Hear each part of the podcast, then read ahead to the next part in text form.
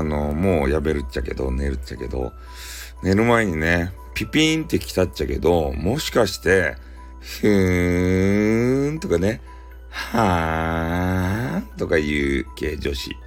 あれってもしかして、とあるさ、あの部屋、誹謗中傷部屋の女子なんじゃないんですか？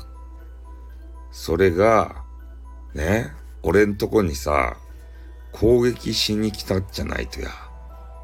それやったらね、ちょっと合点が行くんですよ。ね。そうやろ。誹謗中傷部屋の姫じゃないとや。ねえ、なんかピピンと来たぞ。ねえ。ちょっとスタイルさんやってこいや、みたいなことをさ、言われたんじゃないのか。